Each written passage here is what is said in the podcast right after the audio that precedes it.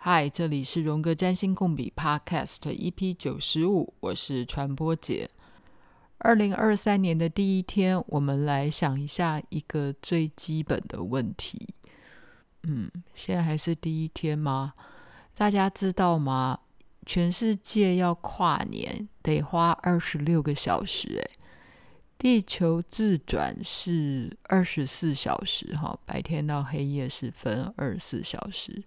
但是地球上有二十六个时区，诶，所以所有的国家要跨完年得花二十六个小时。我正在录音的此刻是台北时间的一月一号的晚上，我想已经有一些国家已经跨入了一月二号了。等到我上传的时候，应该也是一月二号了。但我相信这个地球上可能有一些人还在过一月一号。好啦，重点就是我们来复习一个最困难又最基本的问题，这同时也是听友黄同学要问的问题：星盘上的上升点跟太阳到底有什么区别？之前你曾经在某一集提到，上升点代表是生命的舵手。我现在在念的是黄同学写的笔记，他说。不过，太阳不是也代表了我们生下来就有的使命吗？舵手的这个比喻让我想到的是，会主导生命通往的方向与人生的目的。太阳不是也是如此吗？太阳也是我们的核心价值跟目的呀。在听到你这么说以前，我对上升点跟上升星座的理解方式比较是，它是一个通往使命的展开方式，但它并没有主导通往生命核心的意识或能力，而是自然发展出来的一种辅助达成目的的机制。意思是说，上升点对于我来说比较像是一种自然发展出来的，用来达成人生使命的工具。它并没有赋予目标导向或者是使命的主轴。不知道是否有机会能帮我解惑呢？谢谢。我要谢谢黄同学提出了这么一个基本又困难的问题。让我重新再思索太阳跟上升点、上升星座的差异到底是什么？老实说，我已经忘记我曾经在某一集里面提到，嗯，上升点代表的是生命的舵手。不过近半年吧，或一年来，我觉得我有印象中。我比较强调上升点是什么意思？我常常都会强调，它是你刚出生的情境，或是你早年、幼年，甚至于是更早，你零到三个月，在人生的最早期、初期的出生的状态。当然，有一些心理学家会觉得。嗯，零到三个月、六个月，甚至于零到三岁，就是一个小孩子要发展自我的一个非常关键的时期。就是弗洛伊德以这样的心理学家大概就是这么认为的。所以就这个想法来看的话，我觉得黄同学说，嗯，上升点。它其实是一种自然发展出来的一种机制，这个我觉得还蛮符合我对于上升点的某一种想象。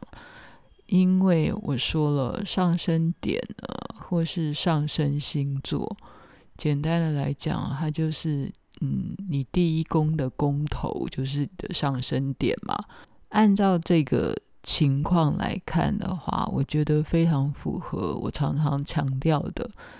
第一宫就是牡羊座的滋味，就是火星的滋味。火星的滋味，我们谈的其实就是一种生命自然发展的一种力量。就是我常常会讲说，火星就是所谓的利比多。你需要的就是用力的存活下去。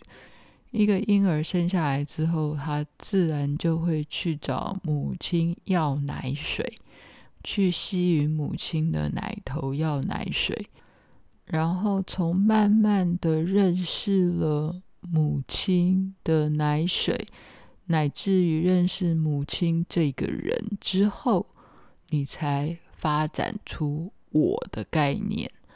不然，婴儿在生下来的时候是还没有我长出来的，所以要慢慢长出我的概念，必须要挨饿过了哈，才发现哦，原来我的奶水不是我自己可以长出来的，是要母亲这样的另外一个物体哈，另外一个他者，他要来喂我，我才会有奶水不然更小更小的时候，譬如说你才刚生出来的时候，你就是觉得那个牛奶就自动会递给你吃了啊，所以你那时候没有我的概念。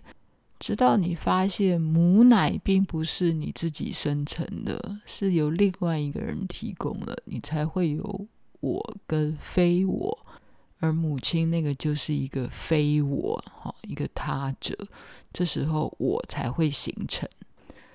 就这个生下来人生早期的发展的这个阶段上，是嗯来定义的话，黄铜写写的笔记，我觉得还挺有道理的。他认为上升点，它所代表的是自然发展出来的一种机制。好，那自然发展出来就是所谓利比多，是一种天生自然要活下去的能量。所以它就是属于火星的滋味，属于母羊座的滋味。这个就是属于活生生的，而且很原始的一种动力。这就是上升点的那个自我。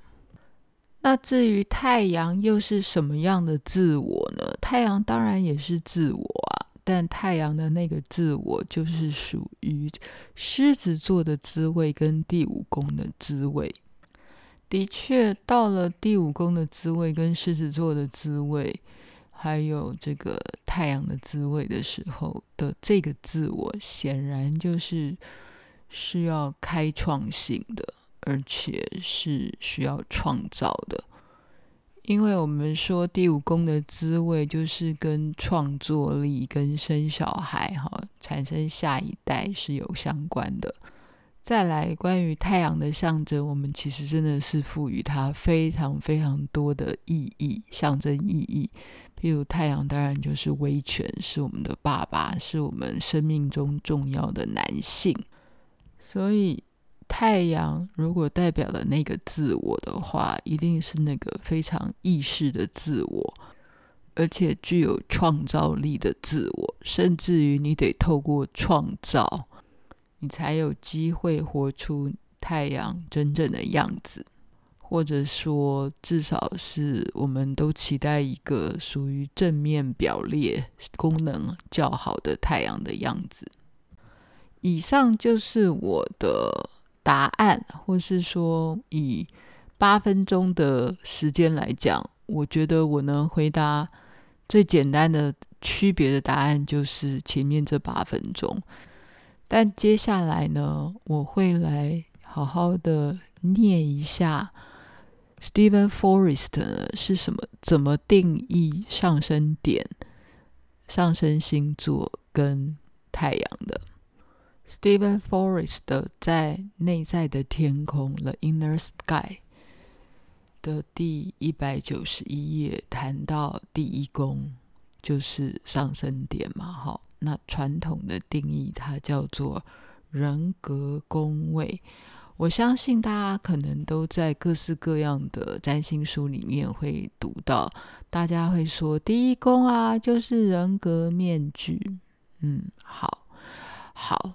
我告诉你，整张星盘谈的都是人格，人格是一个大学问。不过，在我们把它复杂化之前，我们先画一个简单的句点，就让它的传统定义这么定义，就是传统定义的第一宫叫人格宫位。哈，那它对应的星座就是母羊座，相关的行星就是火星。这就是我常常说的第一宫，母羊座的滋味，火星的滋味。它管辖的领域是建立个人的身份意识。这个、好，没关系，我们先读，先读过去。关于身份的意识也没有不对啦，哈。如果你要谈到我刚才在前面讲的零到三个月的时候，一个婴儿开始要认识我跟非我。这也许就是某一种的身份意识的建立，因为谈身份跟意识，这个是所有的心理学家、社会学家、哲学家花好几本书都写不完的两个事情，一个叫做 identity，一个叫做 consciousness。好，我们先画句点，然后第一宫。如果驾驭成功的表现是对自己的行动很清楚、很果决、很能控制自己的人生方向，非常明确专注在身份意识。那如果是一个失败的、比较失败驾驭的表现，会是恐惧和缺乏自信，因此对于别人的意愿显得非常的苛刻或缺乏弹性。或者会自我毁灭，或是对于目标很模糊，总是认为自己会失败。好，这个是 Steven Forrest 的简单定义上升星座的意义。哈，他说：“我们每一个人都是矛盾感觉交织成的一片网，会因为记忆和征兆陷入苦恼，会被梦想引诱。”会爱，会恐惧，也会创造。我们也知道生命的悲剧。当速限在二十五英里的地方开了三十五英里，被交通警察拦下来时，其实没有办法向他表达一切的感受。我们如果想要在这个世界有效率的活着，就必须要把自己简化。必须把丰富的内心转译成线性的形式。这种转译可能会平板地反映真实的模样，但我们别无选择。这跟真实的自我比较起来，显得有点呆板，只是二次元的呈现。但生命需要我们拥有一种人格，人格是我们一直在扮演的角色。总是比真实的模样少了一些，人格永远只是个面具。他企图解释第一宫就是所谓的简单定义的人格面具，一宫象征着我们最佳的面具，有助于实现内在需求的外在表现方式。我们越能够敏锐的回应。就会感觉越强烈、越聚焦，这带给我们一种自治和自我认识的感受，觉得能主宰自己的人生。上升点并没有创造外在人格，它是由一些力量凝聚而所产生的，而这些力量远比我们想象的更复杂。它的作用比较像是将出生星盘的一切引入行动的世界，表达更深的内容，增加特色。假设有一个女生，她有一张害羞内向的星盘，譬如说她太阳是巨蟹座，土星发挥显著的作用力，虽然上升点是射手座。但光凭这一点没有办法让他生命成为一场派对。不过，在他初次跟人家相见的时候，并不会明显的感受到他天生很节制的深度。由于星盘中其他一开始的疏离特质，他的一宫会创造一种疏离但活泼的姿态。如果你把上升射手改成狮子座人格，他就有本事在丧礼上讲笑话。这边的意思就是说，嗯，他认为上升星座所代表的就是，嗯，最一开始大家对你的感受。但有的时候，你还是很难猜出，嗯，一个人的上升点是什么。如果你初次见面，然后就算是在丧礼上，他说了一个笑话，你也是很难就判断他就是一个狮子座。我曾经看过一三个上升都狮子座的出现在公开的场合，结果你知道谁最像狮子座吗？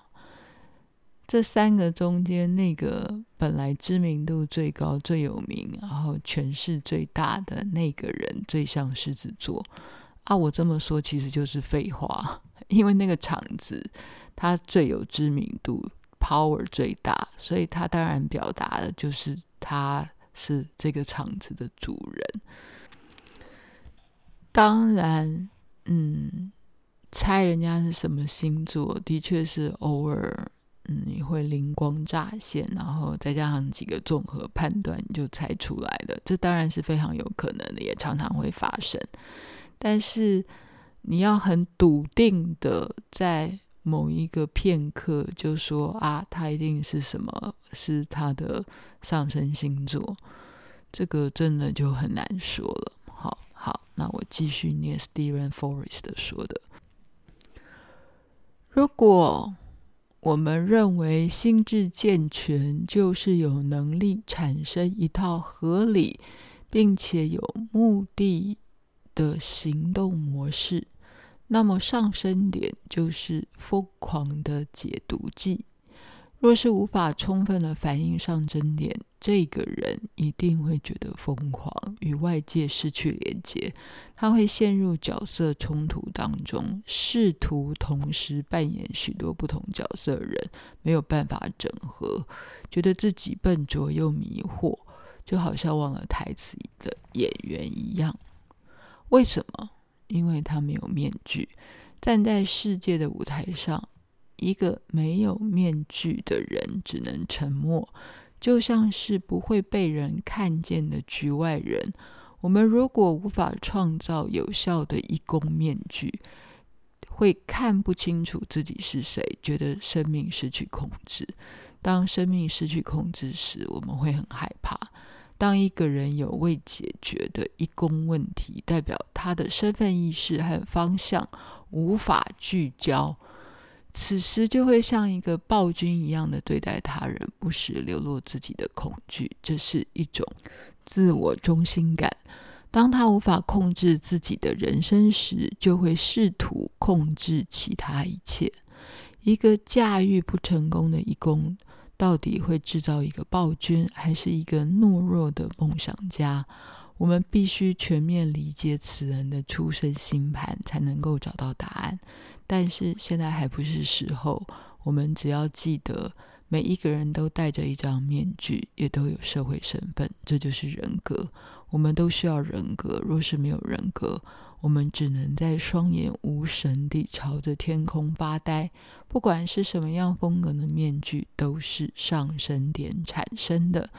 而当我们看到一个人能和世界和平相处，散发出自信跟镇定，没有错误的开始，也没有做不必要的行动，那么我们就等于亲眼见识了一位一公大师。所以刚才的关键字是社会意识、社会身份跟人格面具。好，讲的是关于上升点的关键字。再来，我们来念一下 Steven Forrest 对太阳的定义。哈，太阳是什么呢？太阳是发展一致的、能运用的自我形象，将个人意志力和能力聚焦于正面的行动，自我的创造。嗯，好，那好的太阳会发展出的是，嗯，一个。帮助自己厘清自我形象，可以找到自己，并且扩张自己的力量。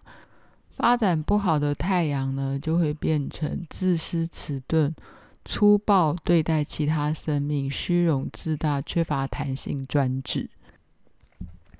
太阳的意义是什么呢？很简单，就是生命。我们凭本能就知道答案，完全不需要科学的争论。但这是很明显的事实，所有的人都能感受到它。赋予生命的太阳是太阳系的核心，所有的一切都绕着它转。太阳巨大的质量创造了重力，足以让所有的行星都维持在轨道上。在占星学里面，太阳的作用也是一样的，代表人类性格的重力中心。它也代表了我们的身份意识，感觉自己是独一无二的，会用特别的方式去感受、观察、规划人生。你看哦，他这边又写了，它代表了我们的身份意识啊，这几个字不就是跟第一宫，哦，就是上升点的定义，身份意识是一模模一样样的啊，嗯，看有非常大的重复性。若是没有太阳，一个人就会迷失自我。对互相矛盾的观念头感到麻痹，只能眼睛空洞地望着宇宙。刚才他大概也用类似的方式来形容了上升星座。他说：“如果你没有人格的话，你也会迷失在宇宙当中，迷失在社会的舞台当中。” Steven 又说：“从某些宇宙的观点来看，我们的太阳自我可能很虚幻。”不合理的故作姿态，这可能是个神话，但并非毫无根据。它是来自我们内心的深处，是有根源的。在出生盘里面，太阳的状态能帮助我们看到这些根源，但即使看到了，我们还是必须要滋养它。自我会虚张声势，但骨子里胆子却很小，有时候会踌躇不前。太阳必须要小心滋养，必须要觉得安全。我们会必须一直的加强守护，让它用宏伟的错觉掩盖自己的不确定。但这个过程非常的脆弱，脆弱。我们如果出错，就会用错误的方向来放纵太阳，而生命终究会出手纠正。不过，如果我们无法自信的、有活力的展现自我，一切就没有了。好，他后面其实还有很多其他的描述哦，但是我就比较了这个大师 Steven Forrest 呢，在做这个太阳跟第一宫所谓的上升点、上升星座的。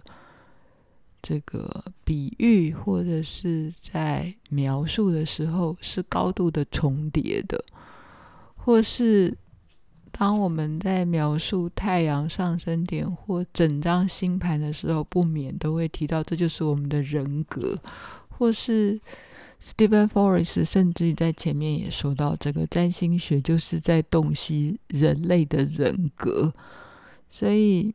嗯，整张星盘也就是人类的生命人格，就是这些很抽象的字眼啊，是不断的重复跟交叠的。那我也没有要说，嗯，就是因为他们太抽象了，而就觉得他们通通是一样的。他们的确有相同的部分，但也有相异的部分。大家可以回头去比对你的每一本书，每一本占星书，它是怎么定义第一宫、定义上升星座、上升点跟定义太阳的，然后他们是怎么去定义牡羊座、火星跟第一宫啊？你也可以去比对一下这些人是怎么去定义第五宫、太阳，还有定义狮子座。其实他们可能都是高度重叠的。我再举一个心理学的例子好了，所有的心理学家都尝试用自己的方式来定义自我。那你知道弗洛伊德跟荣格定义的自我就不一样了，就是他们对自我的地图啊的画法就完全不一样。对于自我这块这么大的地图的分类也不一样，归纳也不一样，但他们都很有道理。真的都公说公有理，婆说婆有理。弗洛伊德就是可以用很厉害细腻的区辨真我、假我、原我、本我跟自我。阿，荣格也可以分自我、ego，然后里面还有人格面具，还有大我，然后他也有利比多的概念。但荣格借用弗洛伊德的利比多的这个词。他们所意指的范围或东西象征，可能也不完全一样。所以，嗯，当你要问我说第一宫，哦，所谓上升星座跟太阳到底有什么区别？我觉得我还是会坚持我的这个滋味分类法。第一宫的滋味。你可以去想象的，就是火星的滋味，牡羊座的滋味。那至于太阳，又是什么样的自我呢？太阳就是属于狮子座的滋味，或是第五宫的滋味，或是太阳的滋味。这样的分类，当然他们一定也有 overlap 重复的地方，但。对于学习占星来说，我觉得这是一个对于试图想要稍微简化的去区别太阳跟上升点、上升星座到底有什么差别，用这个知味论的想联想法是比较容易的一种方法。至于那种简略化约的说，嗯，第一宫就是人格面具。那如果你又很简单的去套所谓的荣格说的人格面具啊，人格面具就是站在舞台上第一个展现出来的那个样貌，或是在跟人家哈拉 social 的时候，你很容易展现出来的那个样态。嗯，有它某个道理在啦，但其实作为一个狮子座。不就是一天到晚站在舞台上，然后展现出一种面具吗？嗯，你简单的来想，就是我想唐綺阳前两个礼拜可能才说过吧，他可能在不同的舞台上都有不同的展现嘛，哈，譬如说他去某个场合的时候就会展现一种样子，然后他如果在自己的家里面的话，也会展现另外一种不同的样子。他去参加金钟奖跟走钟奖的主持也有不同的样子，所以北北龙是一个上升狮子座的一个大明星，一个占星家，他在不同的舞台上也有不同的人格啊。虽然我们都知道他的上升点就是狮子座，有的时候我们开始想要对一些名词做定义的时候，很好。代表我们开始要做创作了，因为当我们开始自己整理笔记的时候啊，才是你真的消化理解的开始。所以我还是很赞同黄同学自己就做了一连串的思索。他告诉我说，嗯，他有时候听我的这个 podcast 呢，常常会很有共鸣。我今天在最后要跟大家分享啊，你如果可以从不同的占星学家的书，然后去摘要他的笔记啊，比如说他对上升点的定义是什么，对于太阳的定义是什么，然后你再从中做一些字词的比较的时候，发现他们有雷同之处。好，这个可能就是一种理智上的分析。然后你有可能是在做一种理智上的比对跟知性上的联想。当然，我们要有共鸣就已经很不容易了。当我们阅读一个书本，或是听一个 podcast、看一个电影，有共鸣就很厉害了。但是如果要变成一种大师级的境界，也许我们可以感受一下。一个叫做回荡的现象。什么叫做回荡现象？它就是比有共鸣还要更能够有一些串联或想象。嗯，我最近翻了一本法国哲学家的书，叫做《空间空间诗学》，这是本老书的。那到底什么叫回荡现象啊？好，里面有一段解释：当我们在阅读中遭遇到一个清新的意象，受其感染，禁不住就会引发白日梦的联想。一是他另眼看待现实生活，这种没来由的激动，跟另外一种眼光的萌生，这种不能以因果关系解释的阅读心理现象，便是空间诗学这位哲学家巴舍拉称之为的回荡，回荡现象。一般来说，我们比较经常经验到的阅读现象是共鸣，而不是回荡。从巴舍拉的观点来看，对于某个意象所产生的共鸣，比较像是接近精神上的奔放状态，比较接近是知性上的联想，而不是存在上的整体震撼。当我们经过某种意象的冲击，而兴起的一种存在上的改变，就好像诗人的存在就是我们的存在。这个时候，诗歌的意象就彻底占领了我们，深深地打动我们的灵魂，让我们感动。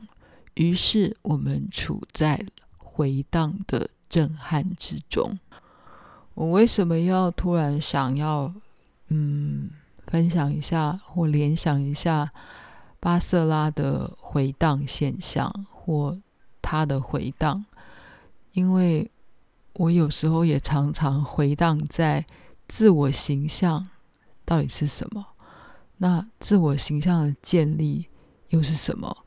自我身份的意识或意识到身份，那又是什么？然后意识到自己的人格或人格面具。又是什么？嗯，我想就是因为我们不断的回荡在 这不同的名词当中，然后这些名词它其实有时候又不是用实质的定义去界定的，你有时候就是用感受的，但有时候感受又太抽象，你很想要用更细致的语言去定义它，所以呃。你就会去到处去 sorting，你到处去 Google 也好，去研读也好，各式各样的占星学或心理学或神秘学，嗯，想要彻底的理解自我到底可不可以被彻底理解，或自我的理解的部分。之上之下，可能又有意识的或无意识的，哈，也就是我们常常说的潜意识的。好，我是我只是随便，又在这些呃名词或抽象的感觉里面随便的回荡了一下。我相信所有的听友们自己可能都有自己回荡的方式，或是。自己把自己学到的东西，嗯，除了有共鸣之外，偶尔可能也在自己的生命里面照映出，或是嗯反射出，或是摩擦出什么一点特别的感觉，然后你可以再任意的想象，你搞不好也可以自己画一张自己的地图。其实每个人在学占星的时候啊。自己所拥有的诠释的方式，可能都试图在创造自己的心灵地图了。其实，包括我刚才在前面念了这个 Steven Forrest 啊，他所努力写的一些关于上升星座的定义跟太阳这颗行星的定义，他也是随便的呃牵扯了一些。老实说。呃，我觉得，与其说他在努力的做定义，不如是说他可能就随性所致的说了一点他当时的想象跟感受。所以我说嘛，占星是一个艺术，哦，它很像很像一些个人的诗了哈，个人心境的诗句或散文了。嗯，因为你仔细去分析他的文句，他其实讲的东西其实都很笼统了，或真的是更像他个人的心情散文。好，嗯，那我们今天先说到这里。如果你有占星笔记要分享给我，欢迎你在苹果 Podcast 上面留言给我。你的回馈我都会尽量的回复你，我会看也会回复，只是有时候会回的比较晚而已。好咯，嗯，如果你想要支持传播姐继续的创作，请你点下面的链接，请我喝咖啡。感谢大家的支持，新年快乐！我们下次见，拜拜。